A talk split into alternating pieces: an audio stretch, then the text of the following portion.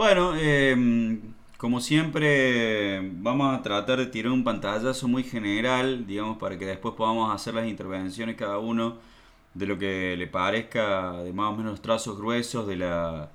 de la situación, muchos datos, me parece que quizá ustedes ya los tienen, algunos quizá no, no los tengan tan presentes, pero bueno, es simplemente como siempre lo hacemos, como un disparador, digamos, de que nos permite reflexionar en mejores condiciones eh, sobre la, la situación puntualmente hoy en relación al económico. Y mm, bueno, algo que ya hemos dicho en otras oportunidades, en otros encuentros, es que em, lo que estamos teniendo ahora es una, es una recesión eh, impresionante que, que, manifiesta no solamente, se manifiesta no solamente en Argentina, sino a nivel mundial. Eh, una recesión económica que provoca una crisis incluso mayor a cualquiera que haya tenido antes el sistema capitalista.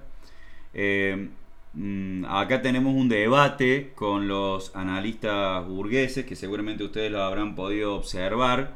eh, o directamente si uno mira mm, los grandes medios de comunicación, incluso los soslayan, pero eh, por debajo se desliza la cuestión de este debate de que em, la economía mundial eh, o que el capitalismo gozaba de excelente salud y que la pandemia lo vino a descalabrar cuando nosotros sabemos perfectamente además por datos objetivos que no nos brindaron ningún trosco, ningún revolucionario, eh, ya estaba reconocido por eh, ellos mismos de que la economía mundial estaba en crisis, había una retracción económica muy importante, se cerraban puertas hacia adentro, tanto los grandes imperialismos como el norteamericano y, el chino, eh, ya no desde hace poco, sino desde hace varios años, recordemos la crisis del 2008, eh, y se estaba entrando en una, en una enorme eh, recesión que lo único que vino a hacer esta pandemia y este coronavirus es agravarla y acelerarla, digamos, pero que íbamos en esa senda, lo íbamos. Y acá es donde por ahí se puede armar algún debate con, con los analistas burgueses, como decíamos, que tratan de pintar todo color de rosa antes del, antes del coronavirus y, no es nada, nada que ver, digamos. Eh, dicho por ellos mismos, además, porque niegan, lo que venían afirmando hasta hace muy poco. Em, lo que se está discutiendo hoy en materia económica a nivel mundial, en las altas esferas de, quienes manejan los hilos de la economía capitalista mundial, incluida, incluida nuestra conocida titular del FMI, que es Cristalina Georgieva, es eh, no si va a haber em, eh, recesión o no, porque esto ya no, ya no es lo que se discute, la recesión todo el mundo admite que ya está, y lo que se está discutiendo en este momento eh, es si de cuánto va a ser de profunda, cuánto va a durar, y lo más importante, y que todos están a tientas en este momento sin saber exactamente qué medidas tomar, eh, están tratando justamente de eso, de saber que, cómo, cómo van a hacer para salir lo más rápido posible de esta recesión que, como dije hace un instante, no se discute, está admitida y se está mensurando y se está tratando de buscar una salida desde, las, desde los, eh, los lugares más altos del sistema capitalista. Eh, el sistema capitalista que el único interés que tiene en este momento es eh, salvar ganancias, salvar sus propias ganancias, no, no está para nada interesado eh, en la salud de nadie, digamos, y como el objetivo principal no es salvar vidas, sino salvar ganancias, lo que están haciendo, y eso lo podemos observar claramente, es que están poniendo ponchada de dólares eh, para salvar a empresas y bancos, con el fin de a ver si pueden eh, estimular un poquito más la, la producción, reactivar el consumo, que ustedes saben que es eh, la base del, capitalismo y no mucho más que eso, ¿no? No están, no están haciendo más que poner dinero para salvar a empresas y bancos y a ver si estimula un poco la, producción nada más. Por supuesto que este interés que mencioné del capitalismo, que solamente salvar sus ganancias, tiene algunos matices, digamos, no todos eh, los, eh, los, países capitalistas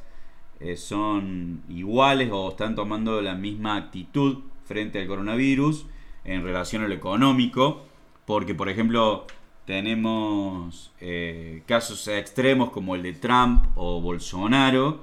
que, básicamente lo que, lo que están, palabras más, palabras menos, eh, proponiendo es que se mueran todos los viejos que se tengan que morir por el coronavirus, porque son el grupo de riesgo, y que los jóvenes sigan moviendo la economía a pesar de que corran grave peligro de muerte, porque no, recordemos que el coronavirus no solamente mata viejos, también puede matar a otras personas que tengan eh, alguna predisposición a defensas bajas para, para, lidiar con la, con la enfermedad, o sea que es, es, es un peligro para todo el mundo, por supuesto que para algunos es más grave. Y esa es básicamente la propuesta de ambos, porque eso, eh, eso por, un, por un lado y en un extremo. Y en el otro extremo tenemos a los que disimulan eh, su verdadero interés, que es salvar las ganancias capitalistas, eh, tratando de salir de las cuarentenas en las que ya están inmersos, simulando algún tipo de preocupación eh, social con algunos paliativos, como en el caso, por ejemplo, de la, de la Argentina y Fernández, que, bueno, el discurso oficial, si, si leyeron la, la editorial de, nuestro periódico, eh, pone o hace hincapié en eso, en la cuestión de que eh, se está dirigiendo la economía o la salud, si realmente el discurso del gobierno nacional es eh, coherente con lo que termina haciendo, si realmente se está privilegiando la salud y no la economía, como dice y se cansa de decir Fernández. Bueno, en ese, en ese sector, en estos que disimulan la defensa de, la, de las ganancias capitalistas, eh, estaría Fernández y otros, y otros dirigentes o presidentes o primeros ministros del mundo. Em,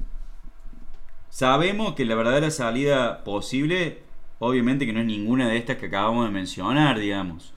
Eh, la, salida claramente es que los subsidios sean masivos,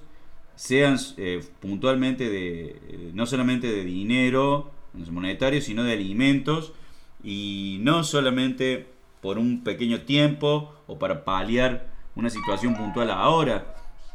sino también eh, hasta que termine la, pandemia, digamos, a quien, primero a quien lo necesite, el dinero y los alimentos a quien lo necesite, y hasta que se termine eh, la pandemia y, y en la forma no, no, no hay muchas alternativas en el contexto económico en el que está el mundo, digamos, hay que, hay, eh, hay que aplicar impuestos a, las grandes fortunas, a las grandes riquezas, porque acuérdense que muchos, eh, muchos de los, grandes capitalistas del mundo están sentados en este momento arriba de la caja donde tienen todo el dinero. Y no lo quieren largar obviamente porque no quieren perder ni, un, ni una moneda ni una parte de sus ganancias que ya como ya sabemos la tasa de ganancias vienen de crecimiento de hace varias décadas. Las, las han estado intentando recuperar eh, en todo este tiempo,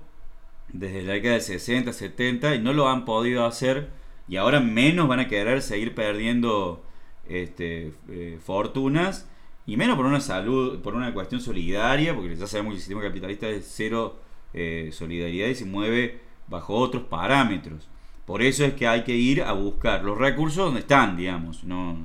no hay que darle muchas vueltas con eso. En este aspecto recién mencionábamos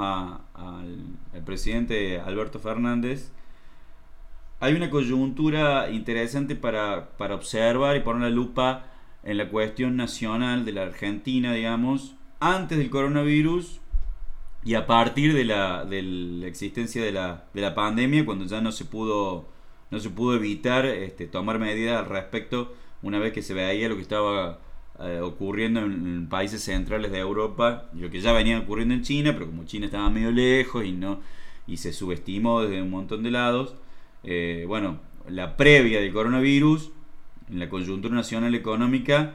eh, hay que decir que si el capitalismo en general a nivel mundial estaba en crisis, acá en la Argentina en materia económica nosotros ya lo veníamos diciendo, ya lo veníamos resaltando, tenemos una economía, o teníamos, tenemos en este momento, pero antes del coronavirus reconocíamos que teníamos una economía en, fase terminal,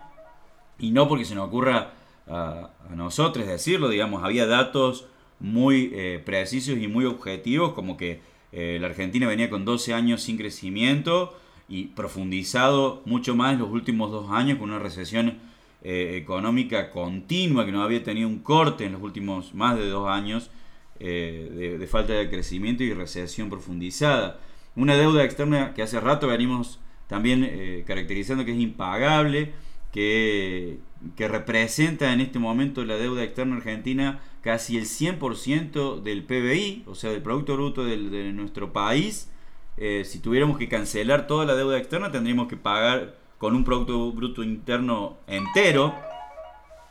Y eso no es todo, porque supongamos que hiciéramos eso, que es imposible en la práctica. Eh, nos quedan para más adelante eh, vencimiento de deuda por dos años también que eran imposibles de afrontar. Em, en ese, ese contexto de, era previo el coronavirus, en el cual además, recuerden ustedes, que lo que se, el discurso oficial, lo que se decía desde, desde la esfera gubernamental de la, de la Argentina, con Alberto a la cabeza, y además fue una frase que él, que él acuñó en campaña y después, es que eh, había que negociar con el FMI, pese a todas las críticas y, que le hizo el gobierno de Macri diciendo que habían fugado el dinero, eh, que era una estafa para la Argentina, la deuda contraída con el Fondo Monetario Internacional, en lugar de sacar la conclusión de que si era una estafa y, había perjudicado gravemente a, la Argentina como país, beneficiando solamente a los amigos de Macri, la conclusión, en lugar de ser, bueno, no pagamos esta estafa, la que sacaba era, bueno, déjennos crecer para poder pagar. Eso es lo que decía Fernández, o sea, reconociendo la estafa, aceptándola y, y negociando el, pago de la deuda. Eso por un lado. Por otro lado, hay que acordarse que el riesgo país que tenemos hoy no es el mm, no es un riesgo país eh, que teníamos antes, se agravó muchísimo más y ya venía por las nubes teníamos más de 2.000 puntos de riesgo país antes de que apareciera la, cuarentena del coronavirus en la Argentina. Y ahora se agravó muchísimo más. Los bonos argentinos, ¿se acuerdan que, no sé si se acuerdan que ah, salieron noticias eh, que, que, antes de la, cuarentena los bonos argentinos estaban cotizando a la baja? Eh, los, los, bonos de las empresas argentinas de Wall Street también estaban tiradas por el suelo, incluso llegaron a cotizar 20% menos del valor eh, real, entre otros datos económicos que, nos hacían ver que la, crisis de la Argentina estaba muchísimo más avanzada que en cualquier otro país capitalista, no solamente de la región, sino del mundo. Después de la, de la aparición eh, del coronavirus entre nosotros, porque ya no se podía, no se podía este, eh, postergar más las decisiones que tenía que tomar el, el, gobierno por lo que venía ocurriendo en otros países y lo que se venía viendo venía viendo a nivel internacional, una vez que se decide eh, tomar la, eh, la, cuarentena como medida eh, de control de la, de la, pandemia en la Argentina, apareció esto de privilegiar la salud por encima de la economía según Fernández. Eso, incluso hasta en votantes que no eran de Fernández, por eso es que alcanzó, según algunas encuestas, una imagen positiva muy grande, eh, eh, incluso entre votantes que no eran de Fernández alcanzó algún eh, grado de popularidad, algunos un, grado de aceptación muy grande comparado, por ejemplo, con impresentables como Bolsonaro en Brasil o el mencionado Trump o el mismo Boris Johnson, que no sé si ustedes saben, en las últimas horas se supo que uno de los grandes eh, subestimadores del coronavirus fue Boris Johnson, que en plena pandemia, primero que no tomó la decisión de la cuarentena en Inglaterra, sino que también andaba dándole la mano a, enfermos confirmados de coronavirus para dar una imagen de que, bueno, que no era tan grave. El tipo no solamente que se contagió de coronavirus, sino que hace pocas horas ha entrado en terapia intensiva y está grave de salud, el primer ministro de Inglaterra. O sea, para que ustedes eh, mensuren eh, el grado de impresentabilidad que tenían algunos líderes de las principales potencias del mundo. Eh, a partir de, esa decisión, según Fernández, de privilegiar la salud por encima de la economía, el riesgo país ya dejó de interesar, por eso ascendió sin que nos tomáramos mucha nota a más de 3.000 puntos. Las negociaciones de la deuda también pasaron a, un segundo plano. Yo, una opinión personal que tengo al respecto, me parece que por ahí pasaron a segundo plano porque era eh, muy antipopular eh, ponerse a pensar en que tenemos que pagar una deuda que por todos los, canales eh, vociferó Fernández que era fraudulenta eh, en medio de una necesidad económica grave que tenía en la Argentina por la pandemia del coronavirus. Pero bueno, eso es lo que sucedió a partir de, la, cuarentena. Lo que sucedió también lo sabemos porque lo hemos experimentado en todos lados donde vemos, en cualquier parte de, donde vivamos del país. Las ventas se desplomaron, salvo el alcohol en gel y los alimentos, por supuesto que eso fue lo que la gente eh, sí mantuvo altísimo el nivel de, consumo, preparándose para lo que se venía. Em, las fábricas, eh, bueno, dejaron de funcionar y no hubo forma de, que volvieran a, producir, no solamente por la cuarentena, sino que em, el precio del petróleo, no sé si ustedes saben, eh, tiene una, una caída estrepitosa y tiene precio de liquidación, incluso, em, no sé si lo mencionamos en otras oportunidades, el petróleo a un valor tan bajo, menos de, creo que si no me acuerdo mal, era menos de 45 dólares, que lo habíamos mencionado alguna, alguna vez, no sirve, no, no, sirve a, la propuesta o el interés de Fernández de estimular la economía argentina a través de la, alta producción de vaca muerta, porque vaca muerta, con el fracking,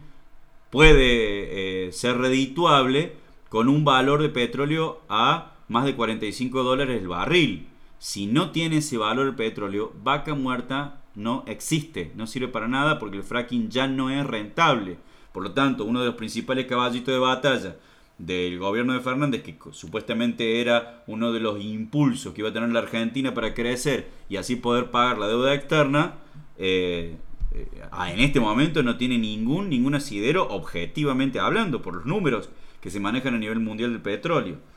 Eh, otra de las cuestiones que se espera que ocurra cuando se conozcan números oficiales sobre el Producto Bruto Interno es que eh, se esperaba que hubiera una caída por la situación crítica económica que vive la Argentina de, mm, del 1,3%, pero se, se supone que va a triplicar la caída que se esperaba del PBI a un 4,3%. Esto es un dato también económico objetivo que se puede esperar con la recesión y la falta de crecimiento que experimenta la economía nacional. Y además, esto es la situación que podemos esperar en lo próximo ya prácticamente, pero lo que más se preocupa y lo que nadie sabe dónde va, dónde va a terminar esto, porque hay una incertidumbre enorme para los próximos dos años en materia económica en la Argentina y en todo el mundo, pero fundamentalmente en nuestro país. Eh, si antes había un poco de incertidumbre porque no sabía cómo iba a decantar la situación crítica de la economía argentina, imagínense con con el desplome que ha experimentado la economía con la, con la cuarentena obligatoria. Y hablando de cuarentena obligatoria, esto ha ocasionado esta situación de no poder moverse nadie de la casa, de que nadie salga a trabajar, eh, ha ocasionado una cantidad de inconvenientes enormes en el plano económico y el, el presidente de Fernández lo sabe. ¿Por qué? Porque lo mismo que pasó, no sé si ustedes escucharon el presidente de México, eh, que también cuando todo el mundo estaba diciendo, estaba, o, ya había decidido la cuarentena obligatoria o estaba a punto de decidirla, porque no, se, no, no tomaban la decisión porque temían el colapso económico que sobrevendría, el presidente de México en ese momento estaba diciéndole a la gente que no se preocuparan, que salieran igual a los, a los restaurantes, que, que, que, siguieran trabajando normal, que él les iba a decir, una actitud muy paternalista del tipo, que él les iba a decir cuándo eh, tenían que hacer cuarentena, si es que tenían que hacer cuarentena. Y no lo decía porque fuera un tarado mental solamente, sino porque sabe perfectamente, tanto en México como en la Argentina, que el porcentaje del trabajo informal es altísimo. Piensen que en la Argentina solamente, no tengo datos eh, de México, pero México supongo que incluso es mayor a la de la Argentina, tienen más, en nuestro país tiene más del 50% de trabajo informal. ¿Qué significa que haya más del 50% de trabajo informal? Que millones de trabajadores, de personas, no van a comer si se quedan en su casa, si, hacen si cumplen al pie de la letra la, cuarentena. Por eso es que ha sido tan gravosa en el plano económico para la, gente de a pie, digamos, de nuestro país. Y esto lo sabe muy bien, lo tiene muy claro el gobierno. Por eso ustedes habrán visto las medidas flexibilizadoras de la cuarentena que ha implementado en los últimos días. ¿Por qué? Porque esto puede traer un incremento, un aumento importante de la conflictividad social. ¿En qué puede derivar esta situación de que la gente no salga a trabajar y no pueda comer, por ende, si no sale de su casa a buscar la moneda todos los días? Y bueno, ya sabemos cuando, hay conflictividad social, qué es lo que puede eh, pasar. Ya ha habido episodios, si bien son aislados, y eh, no, no, en este momento sería eh, muy este, temerario decir que se pueden extender en el próximo tiempo, pero ya ha habido episodios, no solamente eh, a nivel internacional, con algunos episodios de saqueos en, en sur de Italia, sino que en Pergamino, provincia de Buenos Aires, también, aunque se lo trató de, catalogar de delincuentes comunes que estaban aprovechándose de la situación. Pero es una bomba de tiempo, digamos, la situación. Por eso es que está aflojándole con la cuarentena Fernández. Otra mm, otra cuestión a tener en cuenta en el aspecto económico es la situación de las empresas. La situación de las empresas en este contexto de cuarentena es que están obviamente a viva voz reclamando subsidios, rebajas de impuestos y, como si esto fuera poco, amenazan con cerrar si no, le, no son oídos sus reclamos de subsidio y, de rebaja de impuestos y además antes que lo que responde el gobierno, ya están suspendiendo, ya están haciendo despidos. Por ejemplo, General Motor, eh, eh, tenemos el, dato porque sabemos lo que ganan, pues es fácil deducir la ganancia que tienen las grandes empresas automotrices, porque uno ve lo que van en los autos, entonces claramente puedes deducir cuánto es la ganancia que están teniendo. Y, por ejemplo, General Motor podría pasar cuatro años eh, pagando sueldo sin, sin perder. Cuatro años pagando sueldo a todos los empleados, sin suspensiones, sin despidos, sin perder eh, dinero. Y sin embargo, ¿qué es lo que ha hecho en la Argentina el gremio burócrata de Desmata? Ya acordó bajar eh, sueldos entre el 30 y 40% en las industrias. Industrias que además siguen amenazando con que van a hacer más despidos y más suspensiones colgándose de la crisis del coronavirus y la falta de ventas. Em, otro dato económico que también es muy importante tenerlo en cuenta es que la recaudación fiscal, que es la recaudación de los impuestos que, paga todo el mundo, incluidos nosotros, em, se está cayendo a pique y, como bien sabemos, el Estado capitalista, el Estado, burgués, digamos, lo que, los recursos principales que obtiene es a través del cobro de impuestos y además, no solamente que recauda menos, sino que para salir a paliar, a tomar medidas paliativas, eh, para cubrir las necesidades sociales devenidas de la, de la cuarentena,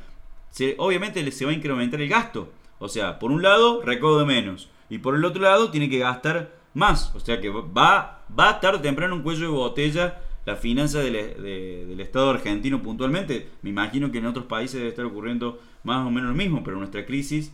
es mucho más larga y mucho más eh, profunda, digamos. Y esto obviamente va, se va a acrecentar y se va a agravar con el, con el paso del tiempo. ¿Qué medidas ha tomado el gobierno en relación a todo este contexto que estamos describiendo? Bueno, eh, claramente las vemos como, como medidas eh, totalmente insuficientes porque para lo único, lo único que se está haciendo en este momento con la medida de la cuarentena, que es el en este momento el caballito de batalla de Fernández y se van a gloria, incluido, inclusive eh, diciendo que se lo ha tomado como ejemplo en el mundo, es que se ralentiza, y a eso, y lo dicen eh, sin, sin ocultarlo, que lo que se está buscando es ralentizar la curva del contagio para disimular y para que zafe un poco eh, el deteriorado sistema de salud argentino, porque nunca van a reconocer que la medida de cuarentena no habría, falta, habría hecho falta tomarla con tanta antelación si hubiéramos tenido sistemas de salud bien equipados, bien provistos, con la cantidad de profesionales que necesitan. Yo veía un, dato, no sé, seguramente ustedes lo tienen, pero con todas las incorporaciones que ha logrado el sistema de salud eh, en el último tiempo, eh, devenido por la crisis del coronavirus, eh, recién se ha equiparado la planta de personal médico a el 2016. O sea que, imagínense la cantidad de personal que falta.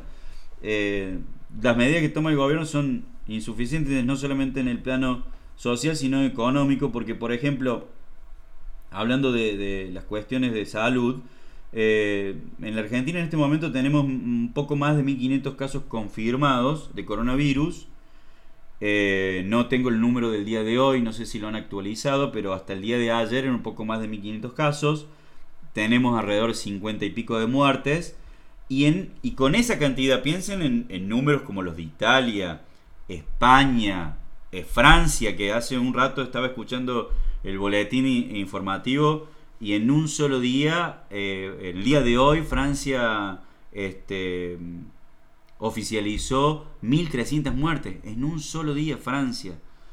Imagínense que en el contexto en el que estamos en Argentina, con un poco más de 1.500 casos y 50 y pico de muertes confirmadas, ya faltan todo tipo de insumos en los hospitales y, en los centros de atención de la salud. Eh, barbijos, alcohol en gel, eh, respiradores, todo eso ya está faltando. Ya, ya se está reconociendo un faltante a pesar de que tenemos, comparado con otros países, muy pocos casos. Imagínense si llegara a ocurrir una, una situación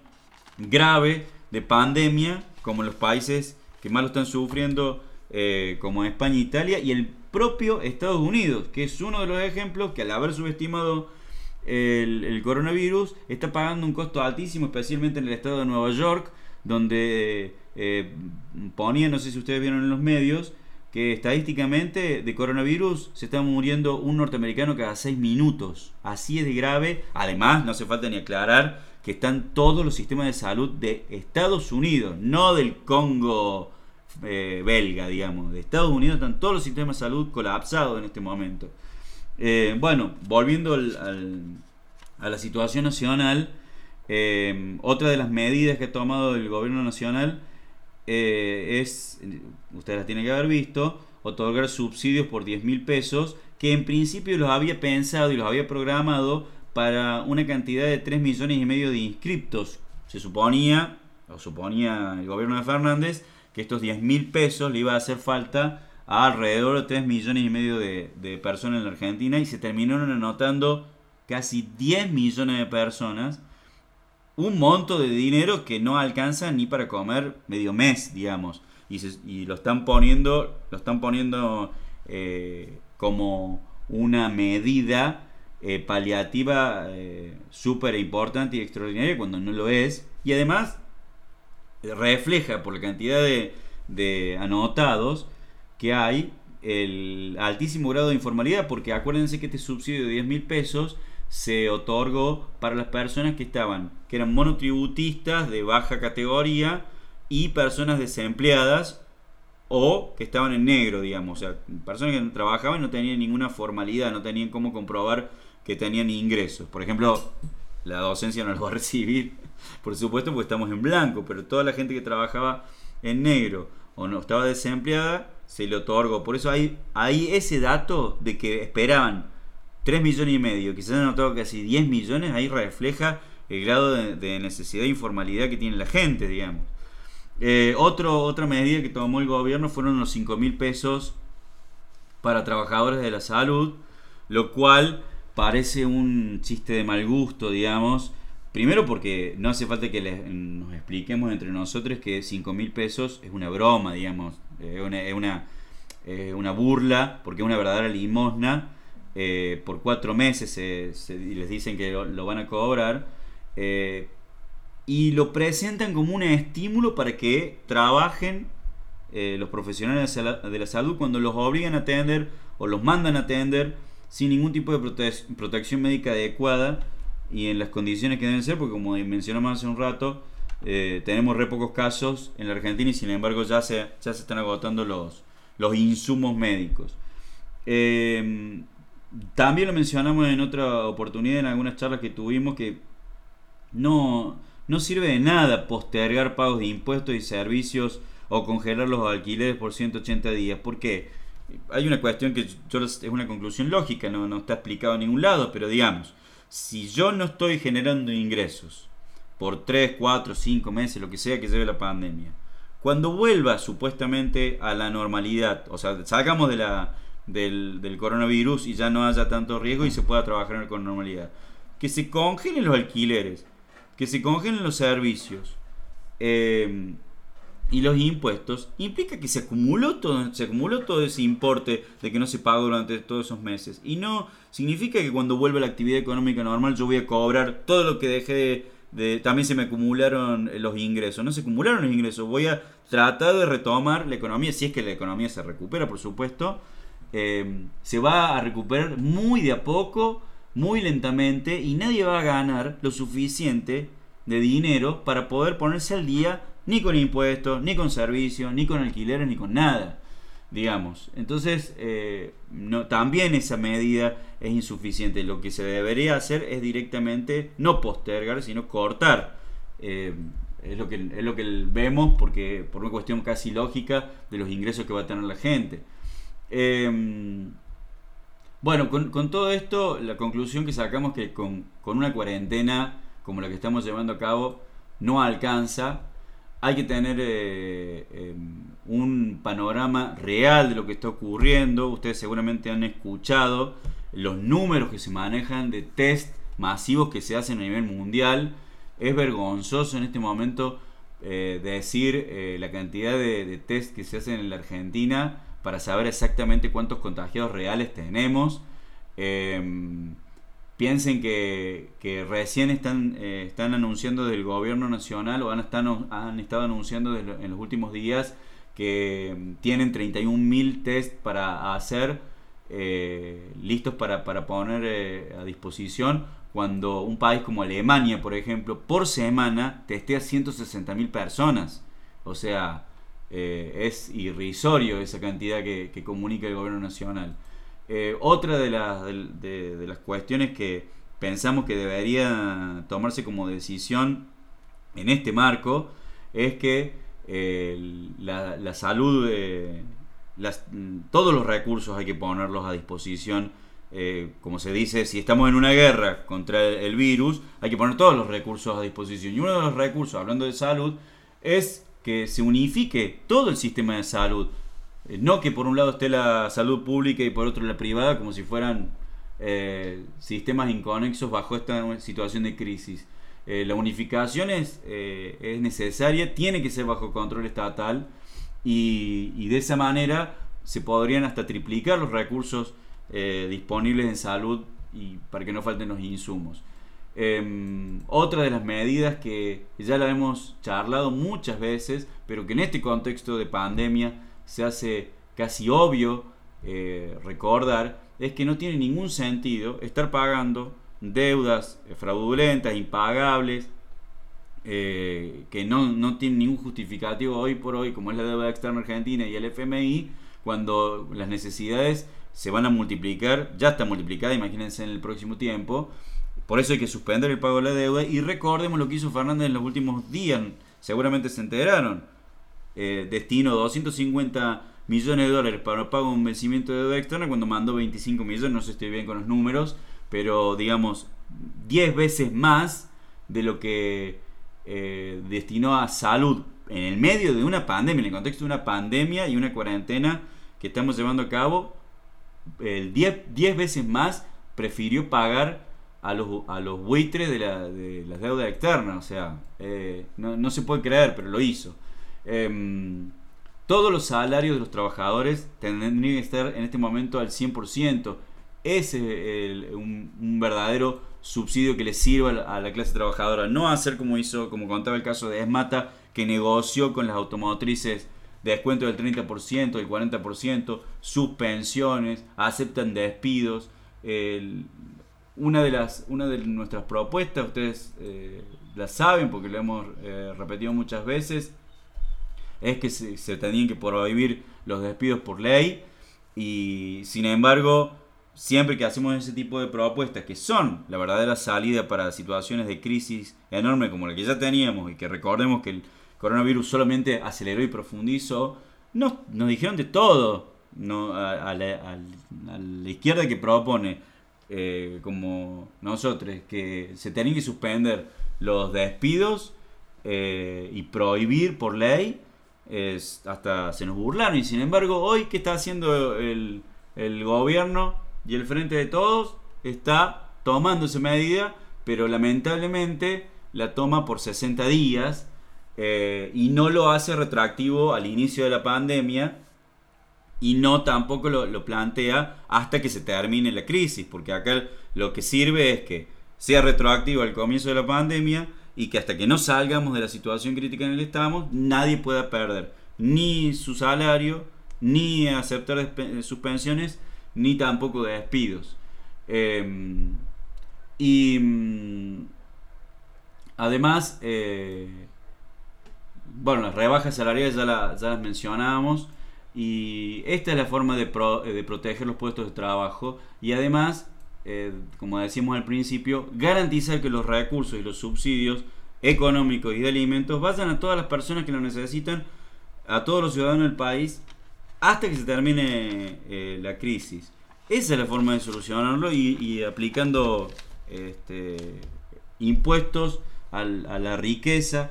ir a buscar el, dinero y los recursos donde están y no seguir ajustando a la clase trabajadora como ya hemos escuchado que se va a practicar y que incluso ha habido muchas quejas, seguramente lo vamos a hablar cuando toquemos el punto docente, que hay muchas, eh, muchos docentes que han, cobrado incluso menos de lo que cobraron el mes pasado,